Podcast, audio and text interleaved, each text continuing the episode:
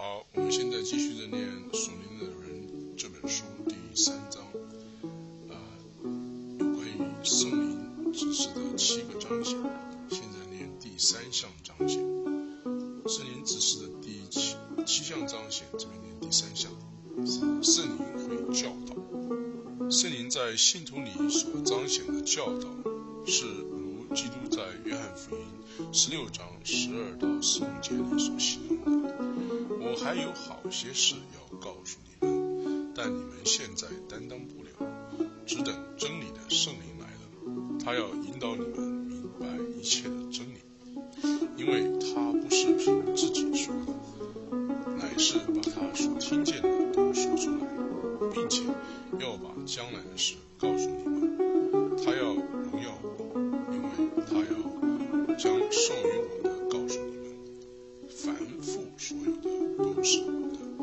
所以我说他要将授予我的告诉你。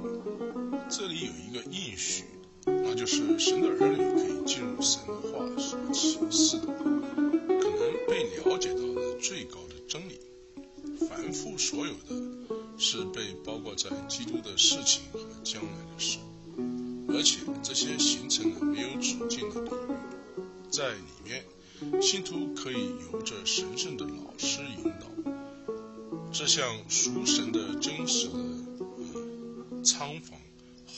问的，永远占据我们的思想和心。但是基督徒就在现在与这些真理和恩典的范畴就可以进入，而且进展。我们所领受的并不是世上的灵，乃是从神来的灵。叫我们能知道神开恩赐给我们的事，这是记载在哥林多前书二章十二节。你们从主所受的高存在你们心里，并不用人教训你们，只有主的高在凡事上教训你们。这高是真实的，不是假的。你们要接受这高的教训，住在主的里面。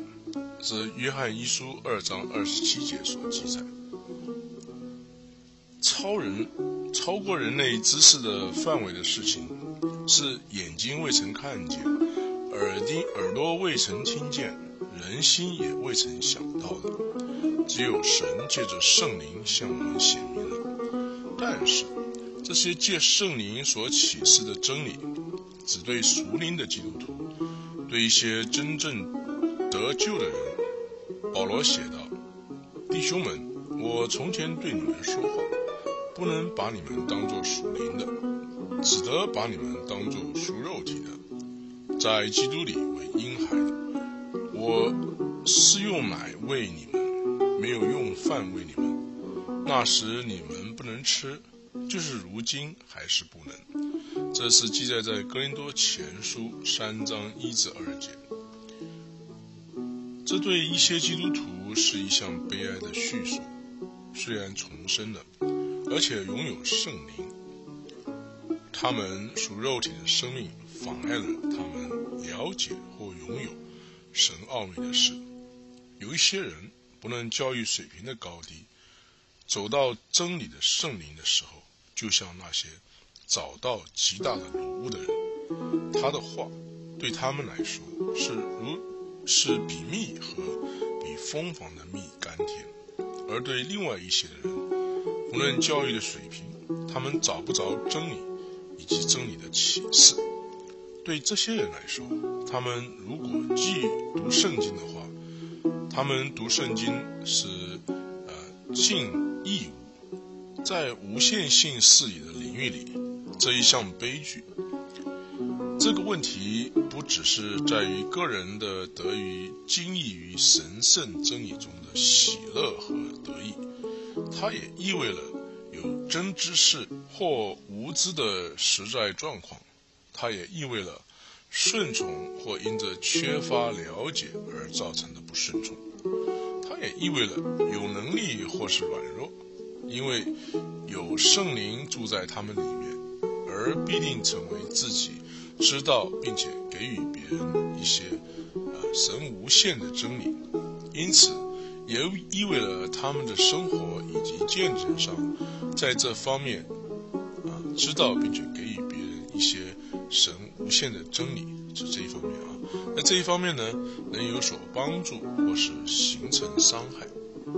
译者啊，就是同一个信徒，也有可能在不同的时间曾经发生上述两种状态。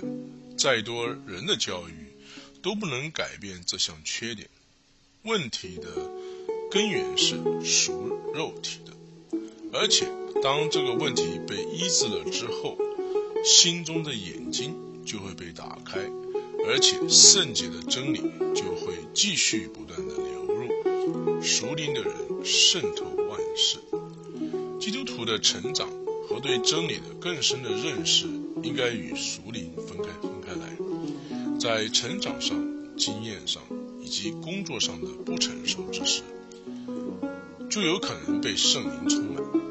基督徒的成长大多因读神的话、祷告和服侍来决定。然而，属灵却不必等待这些事情，而是由历史产生的向圣灵的调整而决而决定。因为圣灵时时是我们的老师，那我们一直保持着能被教导，就显得必要了。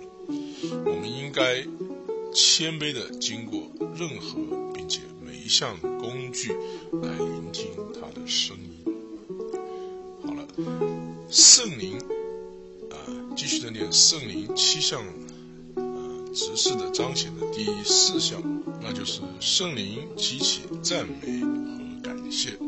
在以弗所书五章十八节中，刚提到被圣灵充满之后，连接着就给了被圣灵充满的正常的结果，就是彼此用诗歌、颂词、灵歌彼此对说，口唱心和的赞美主。凡事要奉我们主耶稣基督的名感谢神。凡事互相效力，为叫爱神的人得益处。而且合理的是，他应该不断的和对所有的事向神感谢。这可以由知道所有的神的事的圣灵做到，在神面前的是活物不断的呼叫。圣哉，圣哉，圣哉！照样的，同等合一的是，他这属天上的公民，做出对神终止又没有止境的赞美和感谢。由此推演，那么对所有的事向神感谢和赞美，是一个被圣灵所充满的人里面的圣灵直接的产物。一个有限的心，即使在最佳状况下，对这些伟大的事实也是毫无认识的。并非所有的基督徒都经历到他，他们，但是每一个基督徒都有可能经历到它。的确是这样，正如经过内住的圣灵赋予的能力是确定的，这项圣灵特殊的彰显的价值，很难被人的头脑所明白。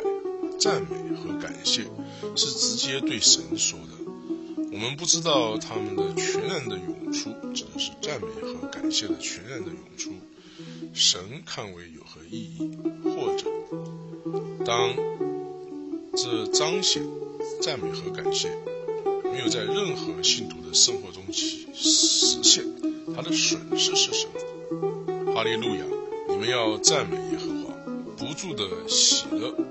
圣灵执事的七项彰显的第五是圣灵会带领，因为有关信徒在圣灵中所有的讨论，根据致罗马人书在是在第八章的前段达到了最高点、最基点，而在同一章所跟着而来的，应该被看为是真实的，它只限于已经调整到较大的生命。因而行在圣灵中的那些人，有三方面圣灵特殊的彰显，可以在这一部分的经文中找到，而且这些经文完成了关圣灵在他所充满的人的里面和经过他所充满的人的确实的工作。在罗马书八章十四节中记载，因为凡被神的灵所引导，都是神的儿子。这里可以作为结论的是，根据神的计划和目的，是基督徒正常的经验。同样真实的是，有一些基督徒是不正常的呃程度，他们没有经常的被神的灵引导，因为在加拉太书五。章十八节说道：“但你们若是被神的灵引导，你们就不在律法之下。行在圣灵中，或是由圣灵引导的生命，是现今这个恩典时代的一个伟大的新的事实。然而，有一些信徒，啊，从这样的祝福中远离，以至于他们日常生活是受约、受约束在，或者是受调试于。”过去的时代，就是律法时代的这个规律和关系。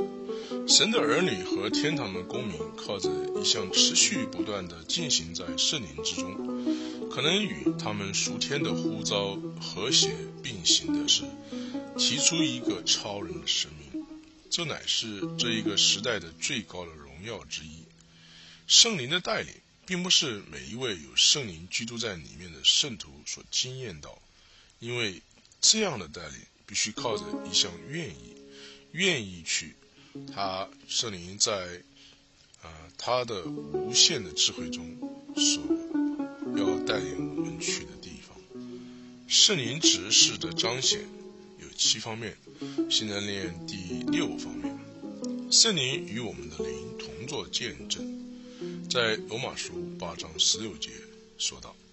圣灵自己与我们的灵同证，我们是神的儿女。这一段经文主要的意思是说，圣灵与我们的灵同向神作证，很清楚的，他向我们的灵作证有关我们与神的儿女这一关系所而拥有的一切。圣灵作证的指示，也在加拉太书四章六节中提到。因为你们既然为儿子，上帝就差他儿子的圣灵进入你们的心，呼叫阿巴父。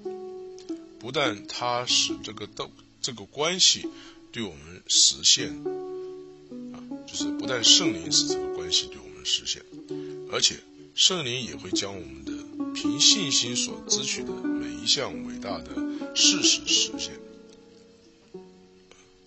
求他按着他丰盛的荣耀，借着他的灵，叫你们心里的力量刚强起来，使基督因你们的信住在你们心里，叫你们的爱心有根有基，能以和众圣徒一起明白基督的爱是何等的长阔高深，并知道这爱是过于人所能测度的，便叫上帝一切所充满的充满了你们。以佛所书第三章十六节到十九节，他们彼此说，在路上他和我们说话，给我们讲解圣经的时候，我们的心岂不是火热的吗？这是在路加福音二十四章三十二节。使徒保罗的最高的感情，可在五个字来表达，那就是我要认识他。靠着这项圣灵特殊的彰显，看不见的事情变成为祝福的真实。有常常学习，终究不能明白真理。真理必须对我们成为真实的。我们可能靠着信心知道，我们永远的被赦免了，而且被称义了。然而，若有一颗心经历到真的和真实的一样，知一切所有的，那又是另外一件事情。我们可能有信心于我们的保证得救和变成为荣耀的，然而在心里面感觉到他的能力，这是又是另外一件事了。我们可能经过准确的圣经教导而有信心于将来的事，然而靠着圣灵使得。主就快来了，以及我们与他同享永恒的荣耀，成了只是呃一刻时候之遥。这些向着我们被做成了的真实的，那这是一个宝贵的经验了。这样的心理的经验是在乎神无止境的恩典中为他的儿女所预备了的。但是，仅有那些住在他里面的人，才能知道这项生命的极乐。好，现在继续的念圣灵指示的七项彰显的第七项，那就是圣灵为我们祈祷。这一个应许是记录在罗马书八章二十六节，而且指的是一个特别的祈祷的行程。代祷必须仅限于一个人。站在神跟他自己同样是人之间的服饰，他很简单的就是为了别人的、别的人祈祷。在这些事，我们不知道应该祷告些什么，但是圣灵却在我们的软弱上帮助为了我们。为了别人代祷，毫无疑问的是神的儿女最重要的服饰。这项执事是他，而且永远是他。在自己里面最无准备的工作，我们可能会对我们传的真理变得熟悉，但是在带导的领域是新的、不知道的，而且无法知道的。仅有少许的基督徒已经进入了这样没有止境的知识。然而，并且这是一个基督徒都有可能进入的。好的，现在继续的念《属灵的人》第三章的下面一个段落。下面一个段落是：什么是属灵？什么不是属灵？我们可以在结论中说，一个属灵的基督徒是一个神圣的灵充满在他里面的，不受阻拦的圣灵不断的制造。一个真的基督徒的品格来彰显基督，那就是圣灵的国者。而真正基督徒的品格的形成，是由圣灵的恩赐的运用，靠着赐给能力而达到基督徒真正的服饰，靠着对个人在神话语上的教导。靠着激起真正的赞美和感谢，靠着带领信徒不断的行在圣灵之中，靠着因信而取得的有关在基督的基督里面的地位和所拥有的属天的心灵的愉悦，在带导的祷告上的和引导。光照和赐予信徒能力等等，而得以实现。所以呢，一个真正的基督徒的品格的形成呢，是由前面所说的，从呃圣灵的恩赐的运用，靠着赐给能力而达到基督徒真正的服饰，靠着个人在神话语上的教导，靠着激起真正的赞美和感谢，靠着带领信徒不断的行在。圣灵之中，靠着因信而取得有关在基督里的地位和所应有的属天的心灵的愉悦，以及在祷告的呃上的引导啊，还有光照和赐予信徒能力等等等等的各种方法来实现基督徒真正的的实践。真正的属灵是圣灵借着他所充满的人，在他里面也经过他完成的七种彰显。它是生命的神圣的流出，而不是一些俗世界的，仅能持续一阵就停止的。真正的属灵不在于一个人不做些什么，它乃是在于一个人做些什么。它不是意志表现，它乃是表现。它不是抓住自己不做，它乃是将基督活出来，一些未重生得救的人，即使得以继续停止犯罪，他仍然是不会得救的。他不会是由神而生的。基督徒即若从世界境界中出来了，也不会成为属灵。他不会拥有任何圣灵的彰显。这个世界的人和爱世界的基督徒转向被呃世界的事啊转向了，那是因为因为他们在其中发现了一一剂麻醉剂，将虚空的心和生活的痛苦致死。麻醉剂本身。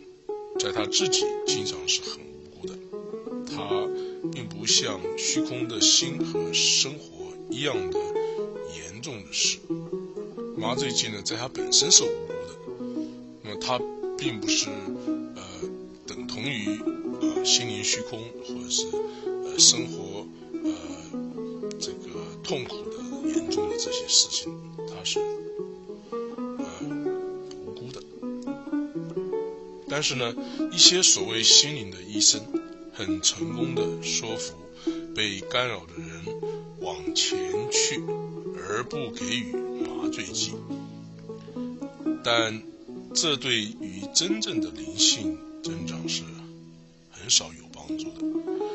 这些工具没有表现出真正的安慰，并且也没有神所预备的心理和生理生命的满足。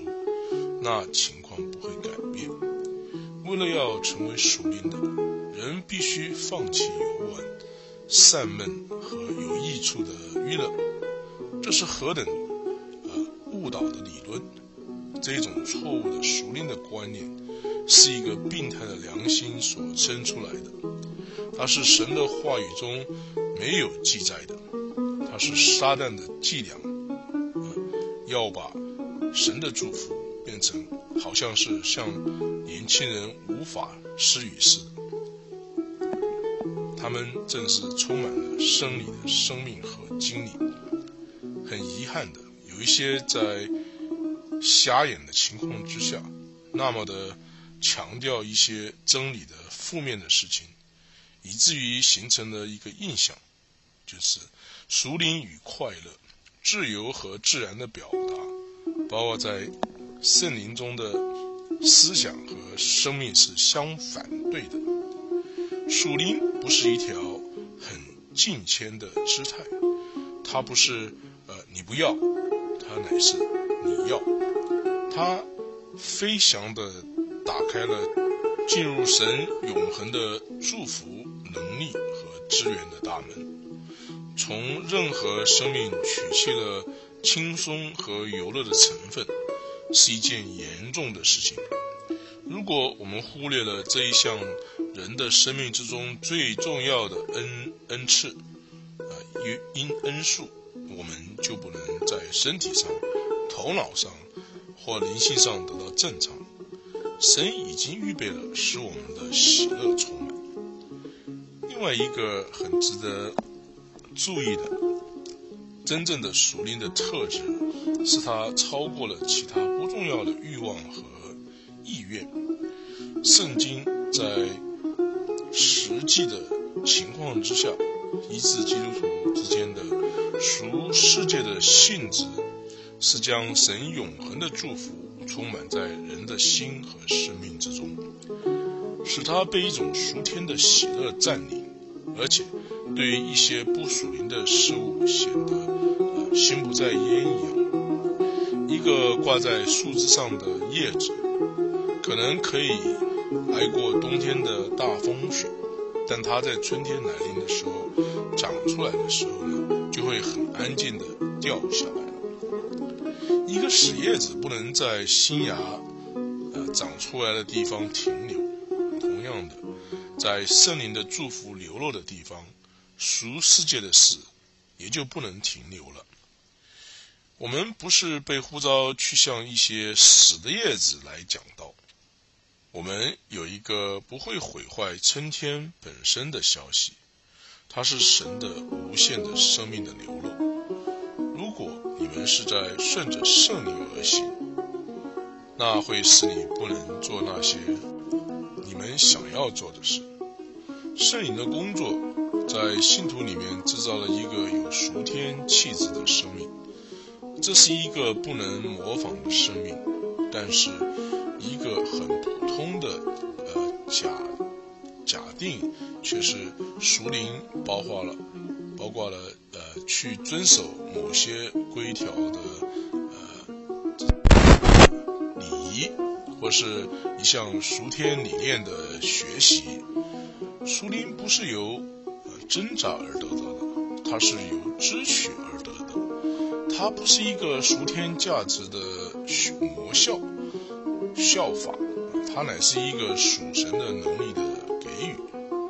只有它能将这些价值实现。字句叫人死，但圣灵却给了人生命。写下来的神的话启示出属灵生命的性质，而且鼓励它的实现。但是，正如神的话是呃很现实的启示，属灵生命只能由写在信徒里面的神的能力来活出来。我们应该 serve in the newness of spirit，照心灵的新样来服侍。而不是照着字句的旧样。任何基督徒在他放弃照规条来生活的原则之前，他只会有少许的祝福。他应该学习在神预定的自由下学学习，靠圣灵而行事，而且持新鲜而不会与他的主中断了团契。那么，对于这种属神的领悟呢，就靠着神的能力，啊，就保持住了，保守住了。好的，下面呃，继续的练《属灵的人》这本书第三章的下面一个段落。下面一个段落是有关于，呃，属灵是恩典的胜利之间，呃，真理。在格林多前书的第九章二十至二十一节中，使徒根据人对于神的主权的关系，将人分为三部分。有一些人是在律法以下，有一些人是没有律法的，和他自己作为所有信徒的代表，却不是在律法以下，也就是说，不是在犹太人是顺服律法之下的那种情况。也不是没有律法的，像外邦人的情况一样。但是在基督的律法之下，这个词呢，可以比较更好的翻译成，在基督的律法所管辖下。书信中充满了许多各样表达，嗯，这后面的这种关系，爱的律法，成全了基督的律法。如果我们守住爱的命令，基督释放了我们，叫我们得以自由，所以要站立得稳，不要再被奴仆的恶辖制。律法的恶，the yoke of bondage，是由摩西来的，但是律法是由摩西来的，但是恩典和真理却是由基督耶稣而来，而信徒与神圣的权柄的关系，可以由他在。基督律法中的事实而找到。圣经表述了对日常生活中，呃，至少三部分分开而又完全的律法。第一部分，摩西的律法，一个以色列人的生活中的每一方面的规范，都可由律法中的呃规条或者是呃章呃中找到。从摩西一直到耶稣，这些一直管理的原则，只是对以色列人才有效的。这是记载在约翰福音一章十七节。律法的第二个部分是国度的律法，将来在天国在地上建立起来的时候，那时国度中的律法组成了。并且被期待成为治理的原则。有关这一方面的律法的真理，可以在旧约的先知书中和施洗约翰以及基督在世的早期中的教导之中找到。在性质上，它是一直是属律法的，但是较更为细节的。摩西的律法对于淫乱是咒诅的，但是国度的律法，甚至对一个淫乱的眼神，都是咒诅的。摩西的律法咒诅谋杀，但是国度的律法对一个生气的思想都。是咒诅的。虽然摩西的律法与国度是分开的体系，但是他们都是呃属律法的这特点上这是相同的。第三方面的律法在圣经中教导是在恩典的教导。那么在这个时代呢，在现在这个时代，一项从神而来的。有关生命的这个支策，对着已经得救的人发出，那就是恩典的教训了。恩典的教导提出了一项对生活全备的制度，它包括了信徒生活所有可能的情况，而且是独立又分离于所有的圣经中可以找到的在生活上的系统。因为它是针对重生属灵的人而发生的，它代表了赎天的标准。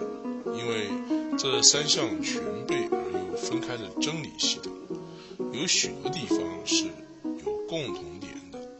这项事实引致一些人假设，在这三类管理法则之中，都找找得着的各样命令和指令。应该合并成一个加于信徒的呃巨大的这个义务，将这些体系合并为一个巨大的义务，以使用于信徒，将这些系统合并，而且将它们全都使用于这时代的信徒，而所提出的这些义务呢，在某些论点上是相反的。而且混淆不清的，而且这样做是忽略了律法和恩典的根本上的不同。好的，现在呃《熟练人》这本书呃第三章我们念到这里，欢迎您继续的收听下面一集呃碟片的。